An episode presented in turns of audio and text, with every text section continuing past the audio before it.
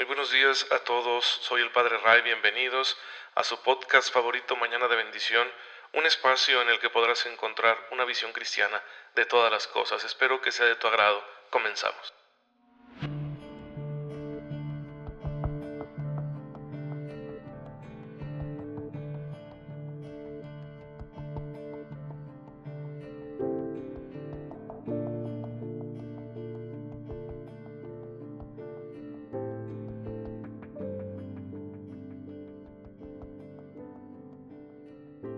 Muy feliz viernes, queridos hermanos, que el Señor les dé toda su gracia en este día.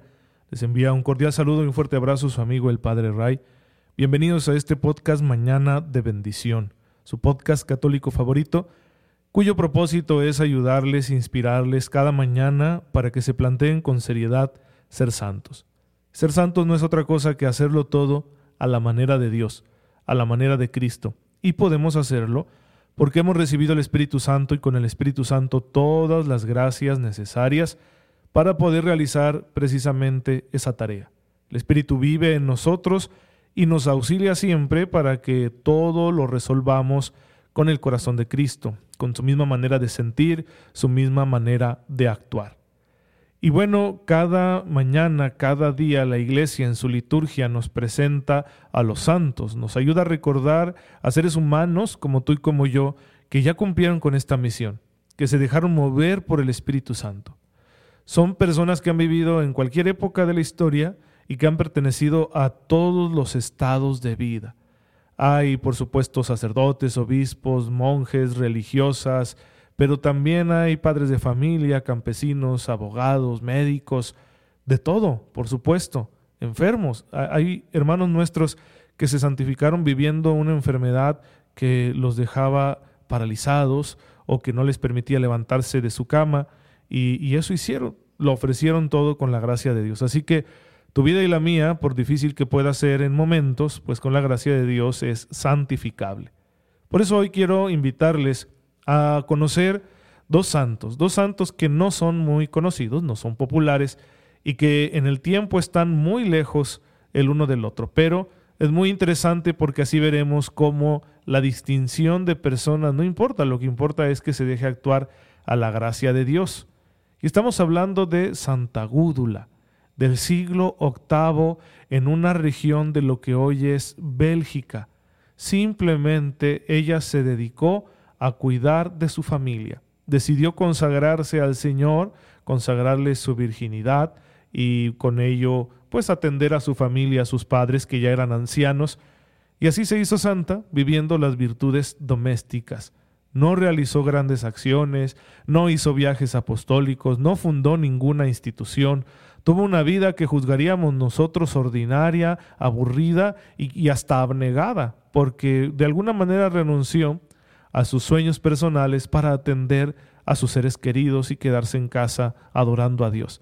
Pero es santa, porque eso lo hizo con el corazón puesto en el Señor, lo hizo pensando en la salvación de sus hermanos, lo hizo entregándose en pequeños sacrificios cotidianos.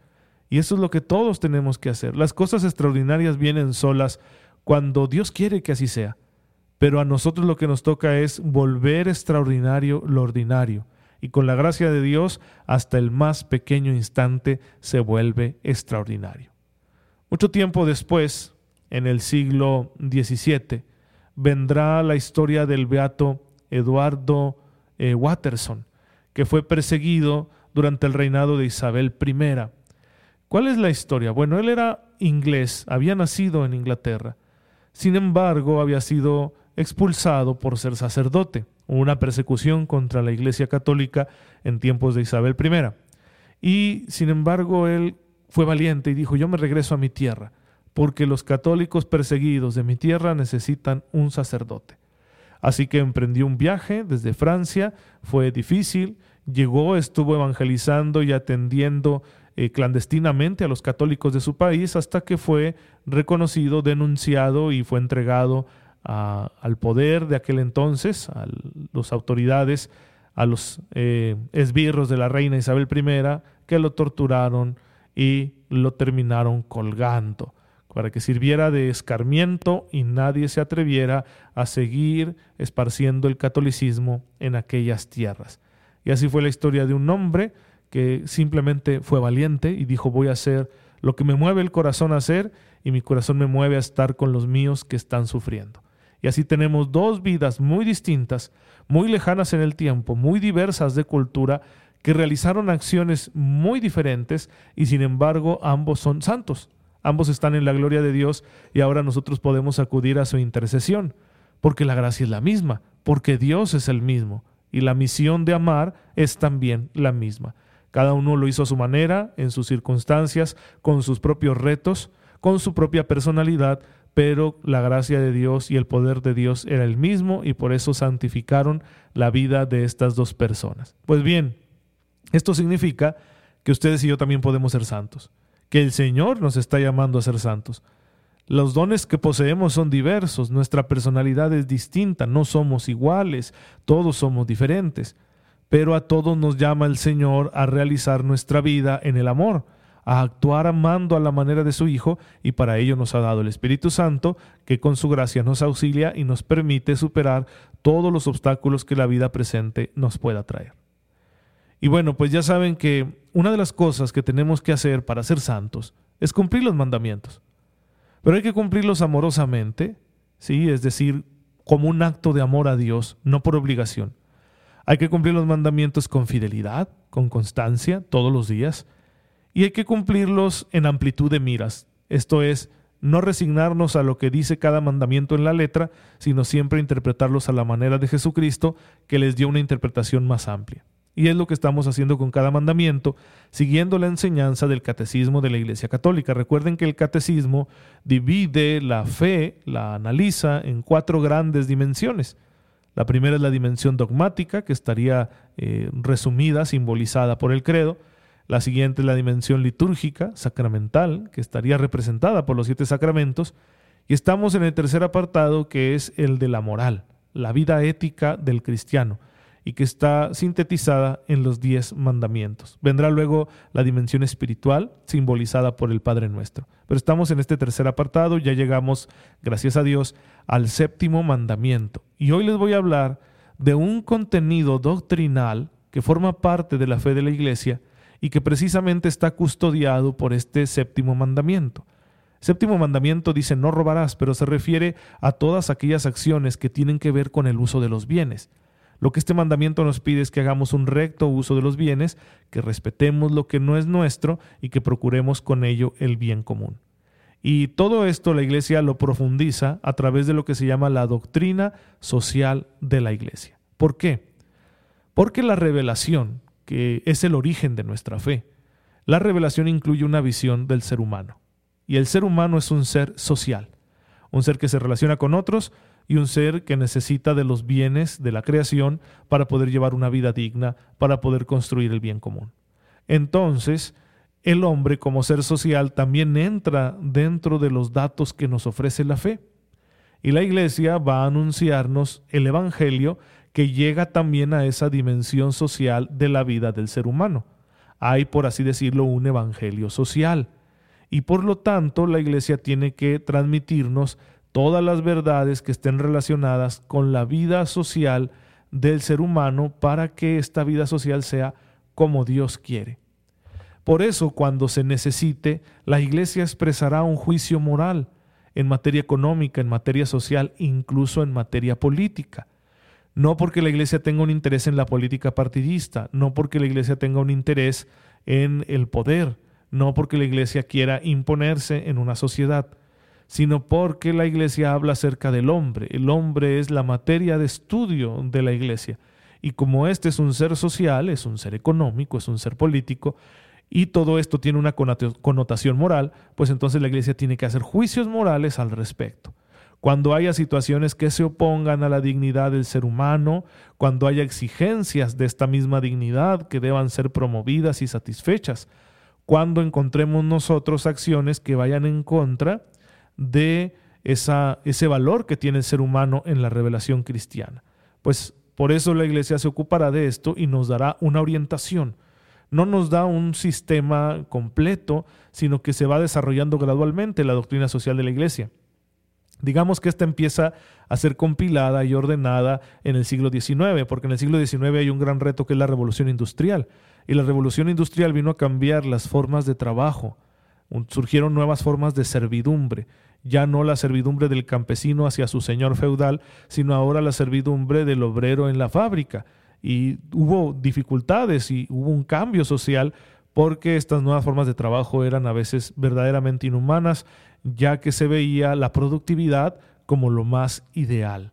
Pues bueno, la Iglesia entra en este debate, especialmente en el pontificado de León XIII, que tiene una encíclica dedicada precisamente a esta dimensión social de la fe, que se llama Rerum Novarum, es decir, de las cosas buenas. ¿sí? Así se traduce el título en latín de este documento que les recomiendo lo busquen, está por ahí en, internet de forma gratuita, Rerum Novarum, de las cosas nuevas.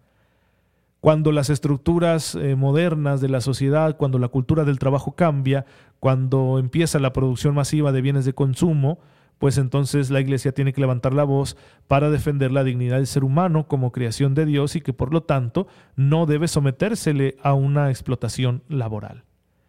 Y por eso desde entonces, desde el siglo XIX, aunque existe desde antes esta doctrina social, es desde el siglo XIX que se viene como sistematizando, se viene proponiendo de una forma ordenada y que va creciendo gradualmente conforme surgen nuevos retos en la vida moderna. Y nos va a proponer una serie de juicios, de criterios necesarios para orientar la acción social de los fieles católicos porque todos nosotros como católicos somos también ciudadanos de nuestras respectivas naciones y necesitamos en medio de nuestra vida social pues comportarnos como hijos de Dios y promover la dignidad de todas las personas y defender los derechos fundamentales y procurar que los poderes de este mundo no exploten al ser humano.